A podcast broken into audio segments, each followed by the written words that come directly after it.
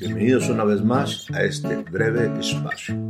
Soy Héctor Rocha y mi deseo e interés se centra siempre en que el tema del día de hoy me provea elementos importantes de reflexión.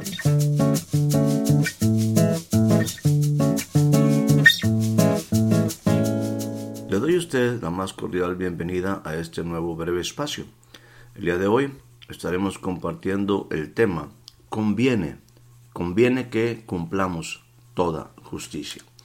Para esto utilizaré en principio la referencia que se encuentra en el Evangelio según San Mateo, su capítulo número 3, a partir del versículo número 13.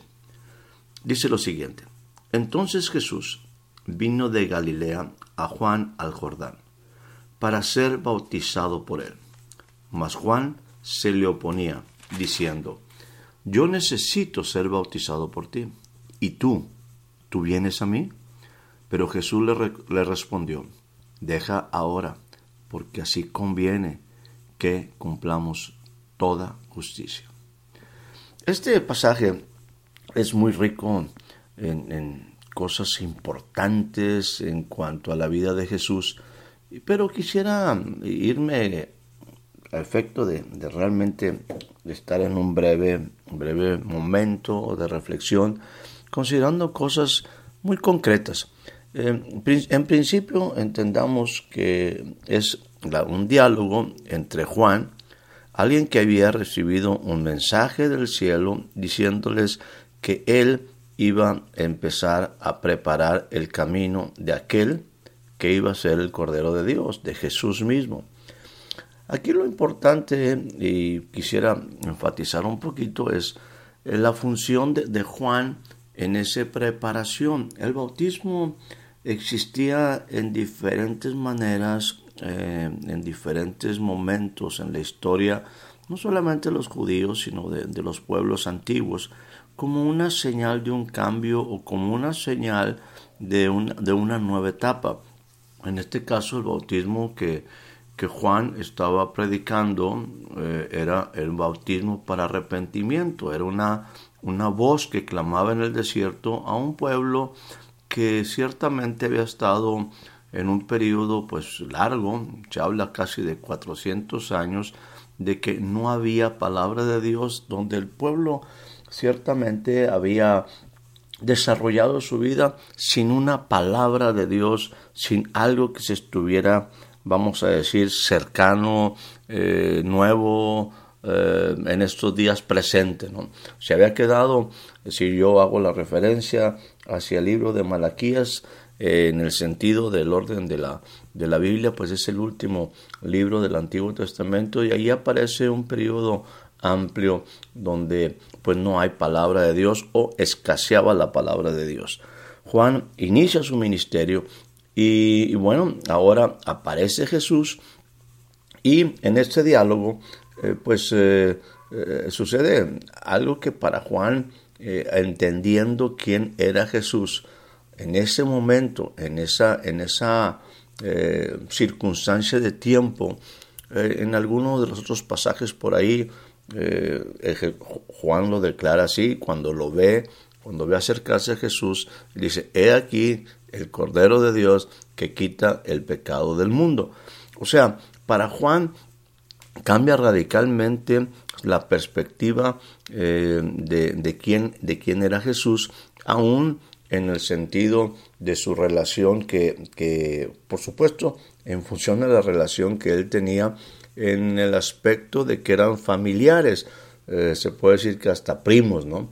Y en este aspecto, eh, pues cuando Jesús se acerca para no, en el caso de Jesús no es un bautismo de arrepentimiento, sino que es un bautismo para cumplir, para que la gente viera que Él venía a, hacer como usted y como yo, ahora cumplir un propósito por lo que Él fue enviado.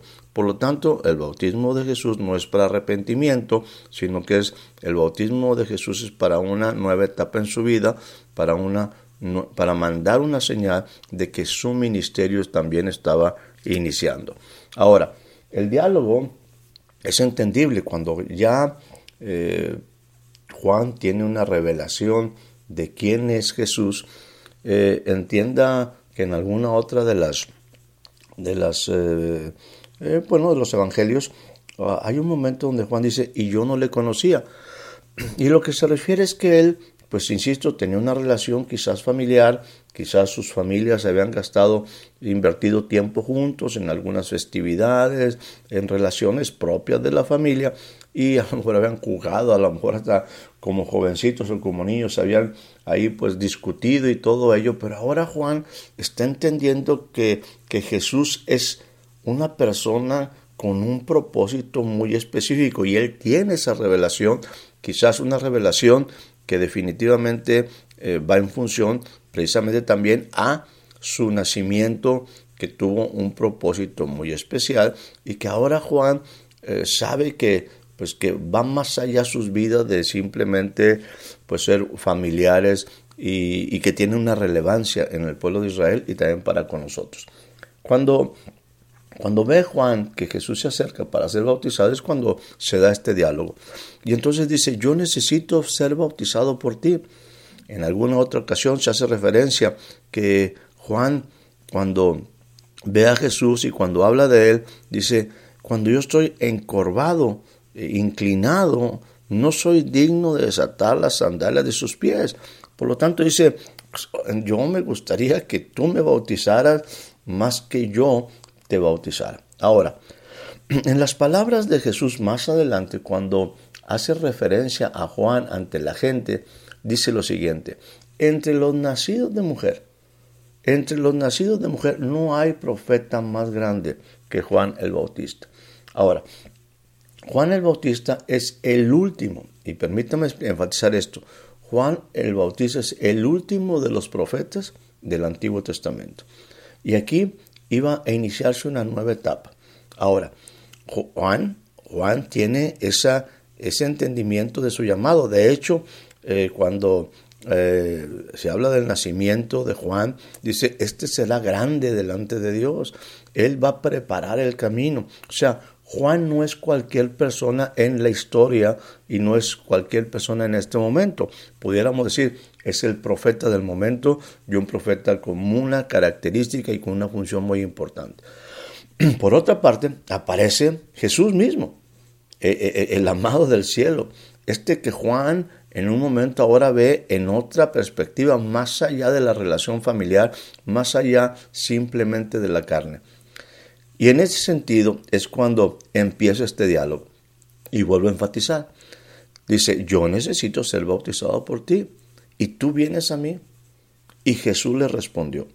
Ahora, permítame rápidamente decirle que estoy hablando de Jesús, el Hijo del Hombre, el Hijo de Dios, el Cordero de Dios. Eh, una, una función sumamente importante, una posición sumamente importante en el reino. Estoy hablando de Juan, el profeta del momento. Entre ellos, en sus ministerios, en su función, en su posición, permítame decirlo de esta forma, sería interesante que dijeran los dos, oye, pues yo soy el profeta más importante y tú el Hijo de Dios, ¿por qué no hacemos las cosas como nosotros pensamos? ¿Por qué no nos ponemos de acuerdo y ah, pues simplemente yo creo, te reconozco, pues tú bautízame a mí, palabras de Juan. Jesús, entendamos que Él vino a vivir conforme las escrituras y en todos los sentidos Él buscaba agradar al Padre, no venía a hacer su voluntad. Y si el Padre había establecido este momento para marcar algo clave en la vida de Él, Él no iba a alterar en lo más mínimo no iba a cambiar absolutamente nada. Por eso es cuando la palabra que en un momento eh, la frase, esta expresión que estoy utilizando como referencia, se habla o, se dirige a Juan, le dice, hasta si usted me permite, le pudiera decir en una forma amigable, familiar, acá como el estilo norteño nuestro, en mi país, el norte habla muy clarito, le diría, mira primo, tú y yo no venimos a hacer aquí lo que tú quieres o lo que yo quiera, aunque seamos gente importante.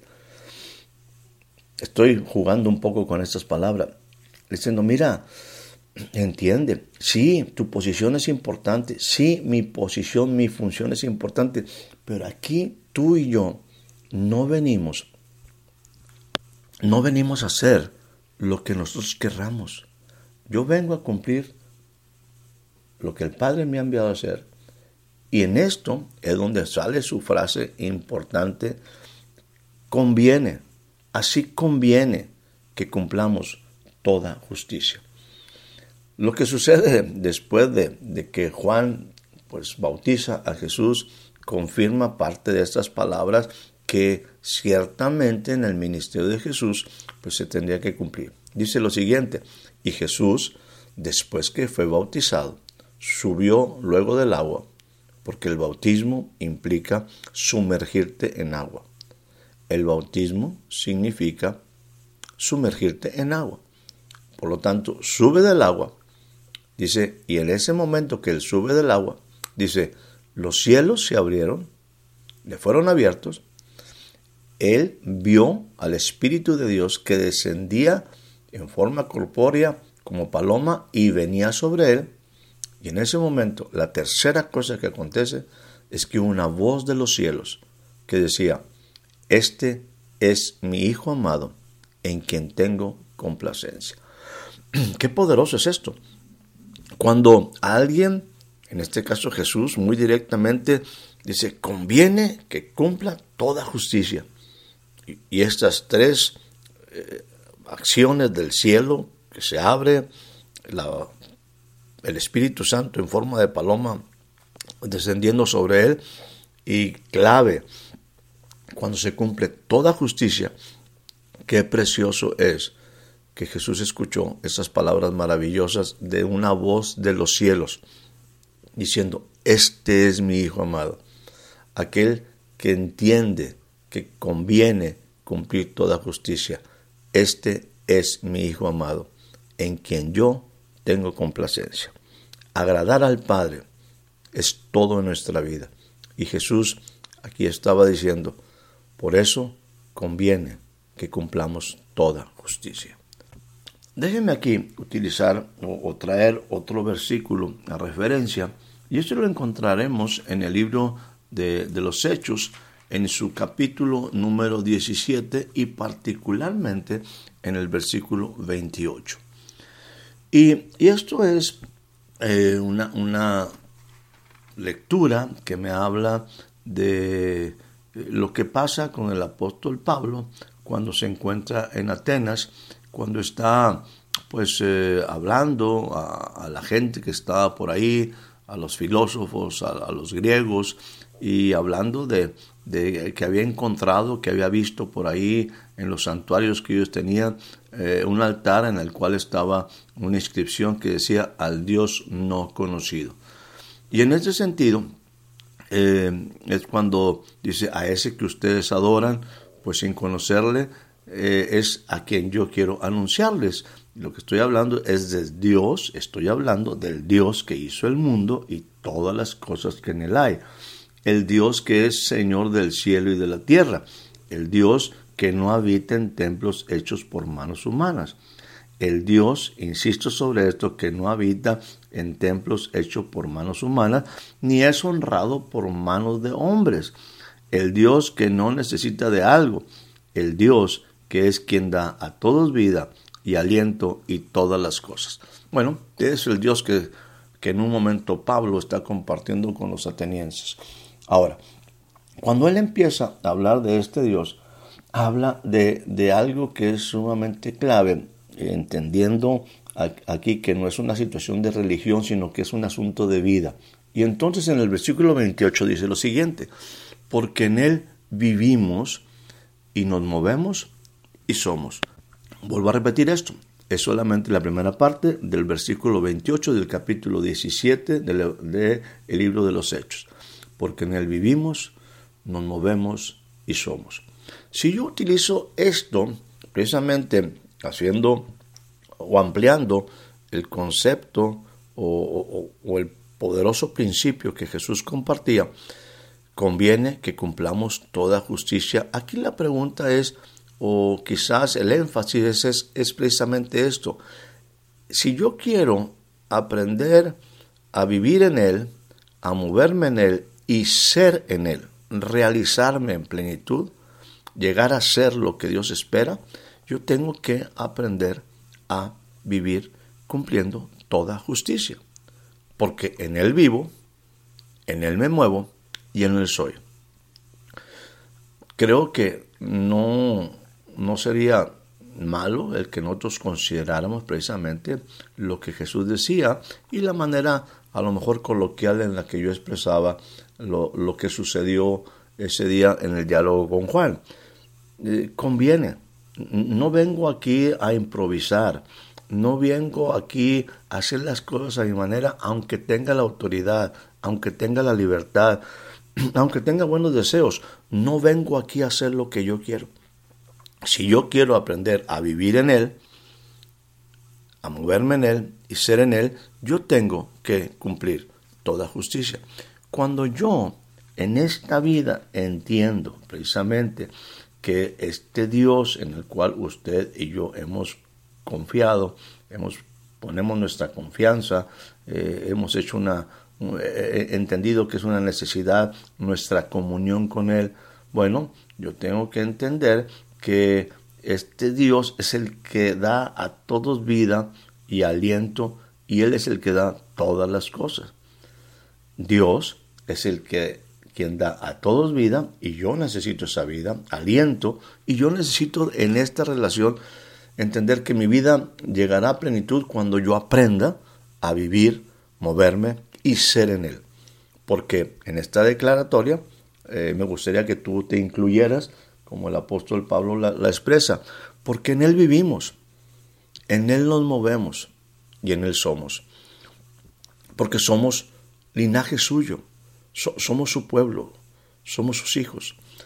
En este aspecto creo que, tenemos que aprender al andar en toda justicia, cumplir toda justicia, es precisamente en la manera como debemos de vivir, como debemos accionar, movernos, tomar decisiones y entender que entre tanto vivo y tomo decisiones acorde con la justicia, con la palabra de Dios, ciertamente voy a llegar a ser, ser lo que Dios espera, ser y que en mí se cumpla toda la intención original en la cual Dios puso desde el principio, desde que yo fui, eh, desde que yo nací y que en un momento Dios estableció en el Génesis para su primer hombre, que el hombre llegara a ser, a encontrar la verdadera grandeza está para el hombre, está delante de él pero yo tengo que aprender a vivir cumpliendo toda justicia, vivir y moverme cumpliendo toda justicia y llegar a ser porque aprendemos a caminar por sendas de justicia. Ahora, déjenme utilizar otro pasaje porque quiero ir a algo muy puntual que ojalá lo pueda eh, eh, compartir con usted en una manera pues sencilla, eh, tratando de, traer algo fresco y quizás me gustaría ponerlo como un reto sobre su vida. Para esto quiero utilizar eh, un pasaje que se encuentra en el Evangelio según San Lucas, eh, un pasaje que en algún momento en alguno de los envíos estaremos hablando a detalle de él, pero quiero, quiero leer particularmente el versículo 73 74 y 75 del Evangelio, del Evangelio según San Lucas en su capítulo número 1. Y dice lo siguiente. Está hablando de lo que Dios nos iba a conceder conforme al juramento que Dios había hecho a Abraham. Y en este caso, Abraham, el padre de la fe, nosotros lo ubicamos como nuestro padre en el sentido pues, de, la escritura, ¿verdad? Dice que nos había de conceder. Esto es lo que Jesús logró. Esto es lo que Jesús logró a través de su sacrificio en la cruz del Calvario. Pero aquí está hablando en un sentido profético. ¿Por qué? Porque en un momento en la vida, precisamente esta, esta expresión, este pasaje, se relaciona con la profecía que, que Zacarías, un sacerdote que llegó a ser el papá de Juan el Bautista, expresa después de que ciertamente eh, está el, tiempo donde pues reciben él y, su esposa, ambos eran justos e irreprensibles delante de Dios, pero no tenían, no tenían hijo, y ahora viene eh, el anuncio de que va Elizabeth, la esposa, va a tener un hijo, y, todo esto viene aquí ya en el cumplimiento, cuando Juan el Bautista nace, Zacarías, su, voz, su, boca es abierta después de haber quedado enmudecido, y viene y expresa esta profecía, y empieza, bendito el Señor Dios de Israel, que ha visitado y redimido a su pueblo, y nos levantó un poderoso Salvador. Aquí se está refiriendo precisamente a lo que iba a suceder en el sentido del nacimiento de Jesús y obviamente en este aspecto el, tiempo que se iniciaba con el nacimiento también de Juan.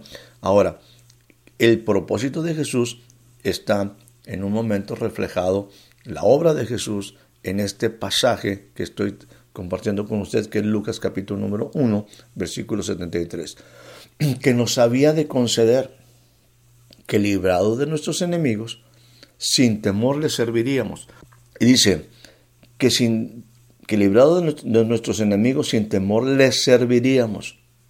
Sin temor le serviríamos.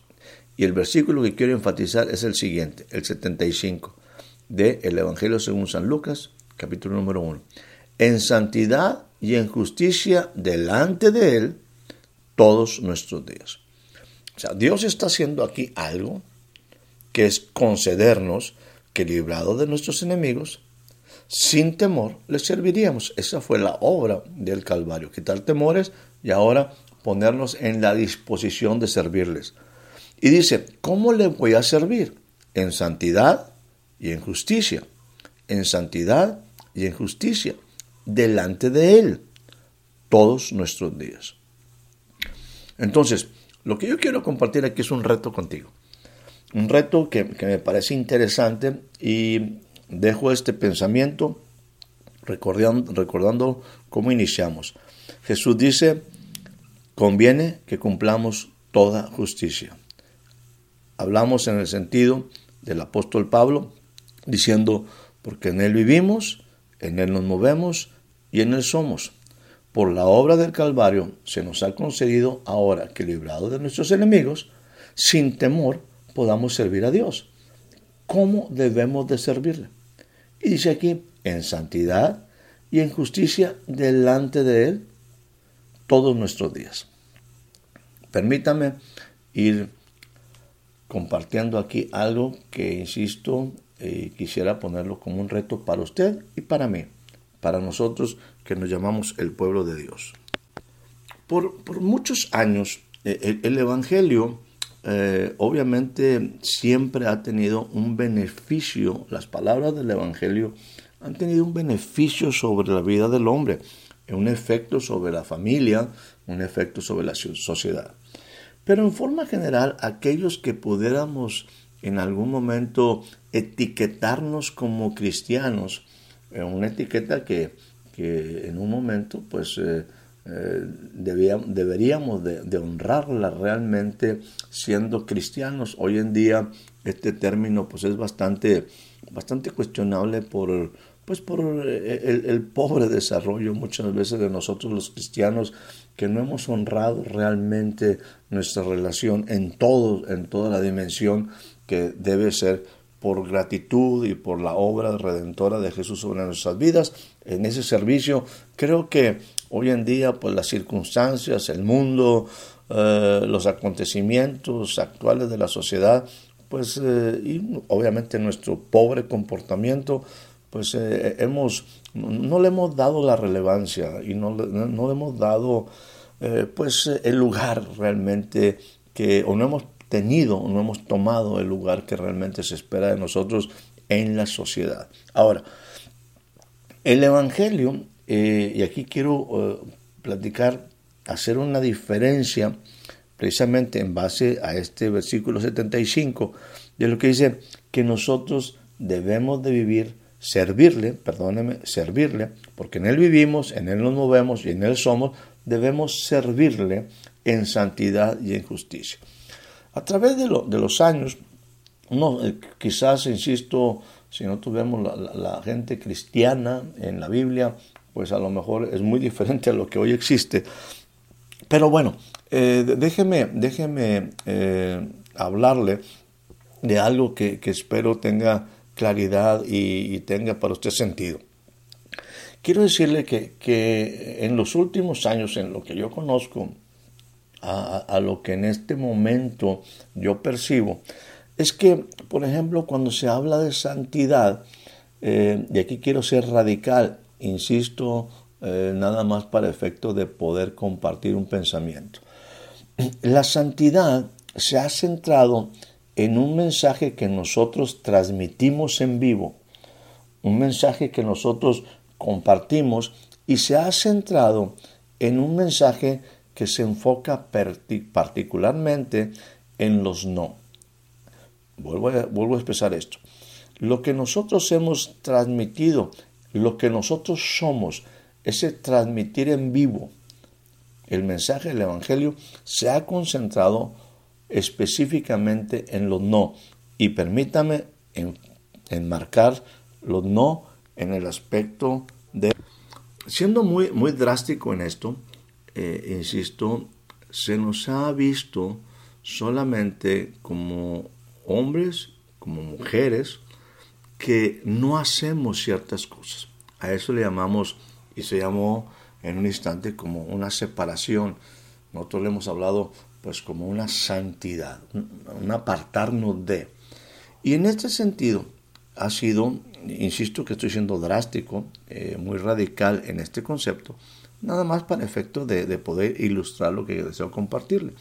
Y dice, en este sentido, me gustaría decir, eh, somos conocidos como los que no tomamos, como los que no fumamos, como los que no bailamos, como los que no dicen malas palabras, y, nos ven así, y nos etiquetan los hermanitos, eh, esos religiosos, porque no hacen todas estas cosas. Y bueno, esto definitivamente es, es un buen inicio, sobre todo si, si vamos, nuestra vida toma sentido y no solamente estamos dándole placer al cuerpo y no solamente estamos exponiendo nuestra vida y dañando nuestra vida pues con cosas que dañan nuestro cuerpo como, como el alcohol, como fumar y como todo ello.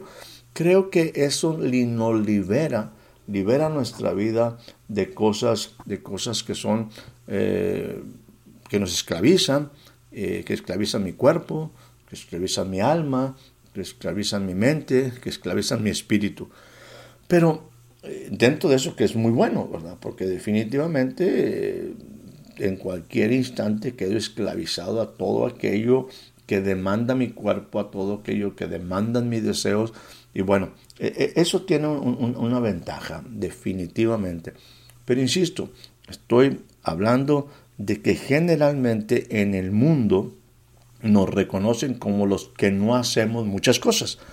Muchas cosas que para ellos son cosas, vamos a decir, normales, generales y hasta buenas, ¿verdad? Pero bueno, nosotros hemos decidido el no ser partícipes de ello y nos hemos abstenido de hacer todo esto pues con muchos beneficios y con ciertas cosas, pero insisto, solamente se nos etiqueta a nosotros como la gente que no hace tal o cual cosa igual que la gente del mundo. Ahora, pero aquí la Biblia me dice lo siguiente, yo tengo que servirle a Él en santidad. Y permítame insistir sobre esto, santidad lo estoy enfocando a lo que es básicamente lo que no hacemos. Sin embargo, aquí quiero ir concluyendo este envío, hemos dejado de lado, hemos olvidado lo que sí debíamos ser y lo que sí deberíamos de hacer. Porque el Evangelio no solamente es no, el Evangelio es sí, sí debo de hacer muchas cosas. Generalmente tengo que cumplir responsabilidades y tengo, no es solamente dejar de hacer cosas y verme como santo, sino hacer cosas y verme caminando en senda de justicia. Ser santo es ser apartado y ser justo es ser enviado. Santidad y justicia. Santo, justo. Ser santo es ser apartado. Ser justo es ser enviado. Santo es quien es apartado para un propósito. Justo es quien camina, quien camina en el propósito. Así es que, insisto que esto solamente lo hemos cumplido parcialmente, aislándonos del mundo, pero no lo hemos mostrado caminando en verdades. No hemos caminado por sendas de justicia.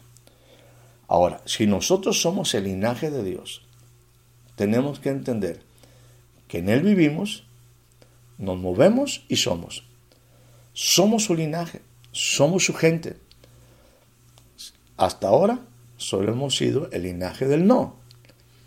Ahora me gustaría decirte y me gustaría concentrarme en los sí, en los sí de la justicia, en servirle a Dios, no solamente en santidad, sino también en justicia. Y esto implica que llevemos, que traigamos, que experimentemos la conveniencia de cumplir toda justicia. Esto es, que vivamos la palabra de Dios. Nos conviene a ti y a mí cumplir toda justicia, viviendo delante de Él, en santidad, pero también en justicia, todos los días de nuestra vida. ¿Por qué? Porque nosotros justificamos la palabra, los designios, la voluntad de Dios, cumpliendo toda justicia. En consecuencia, la infinita sabiduría del Dios Todopoderoso se debe mostrar en ti y en mí, no solamente en los no, sino también aprendiendo a caminar en las cosas, en los caminos de justicia y nos conviene cumplir toda justicia. Y esto abre nuestra vida a los sí, no solamente a los no, sino a los sí de una vida delante de Él. Ahora, concluyendo este envío, me gustaría dejarte algunas cosas muy específicas en los cuales tú y yo sí debemos de hacer. No solamente las cosas que dejamos de hacer, que fueron buenas y que no hacemos. Yo quiero enfocarlo en las cosas que sí debemos de hacer. Y para esto quisiera eh, concluir con algunas, algunas cosas muy concretas. Espero que sean de utilidad y prácticas para tu vida. Por ejemplo, vamos bajo la consigna de que conviene que cumplamos toda justicia. ¿Cómo? Como hijos.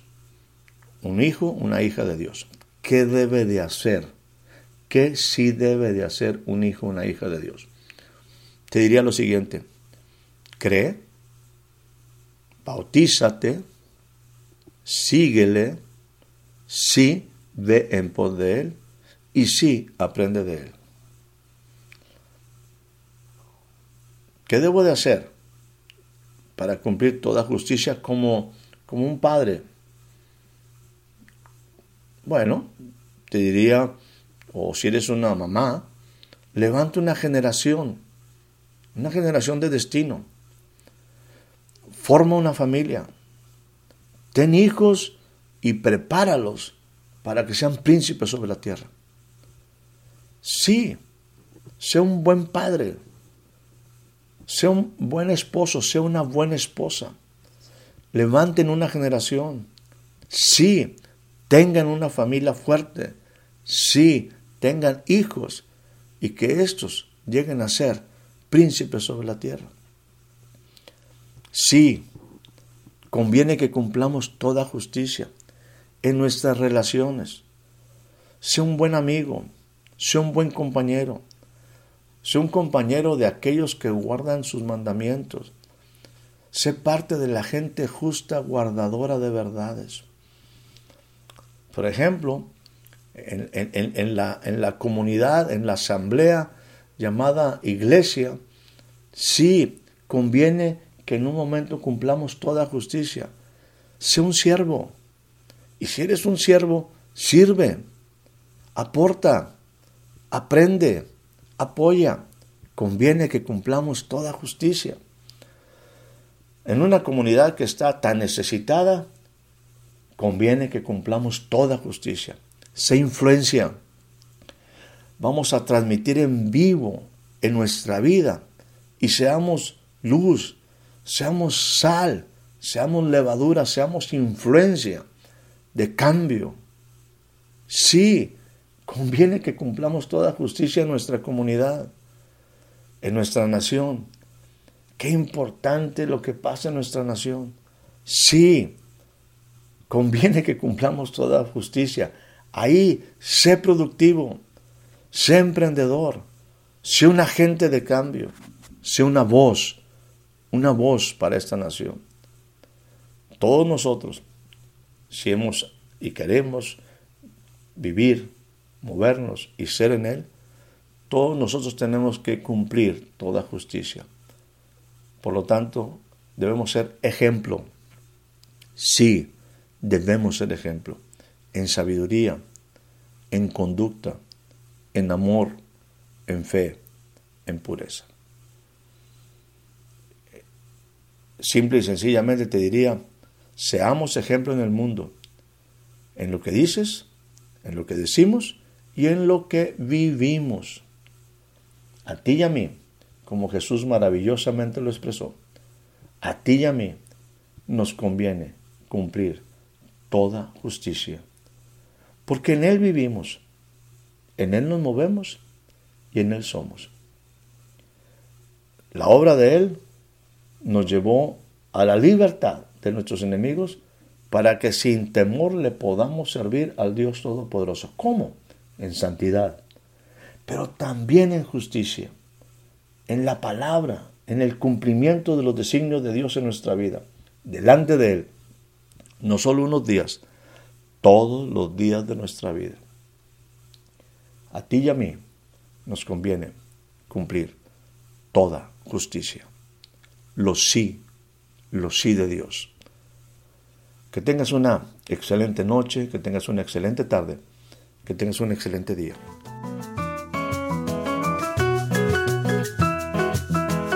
Muchas gracias por ser parte de este breve espacio.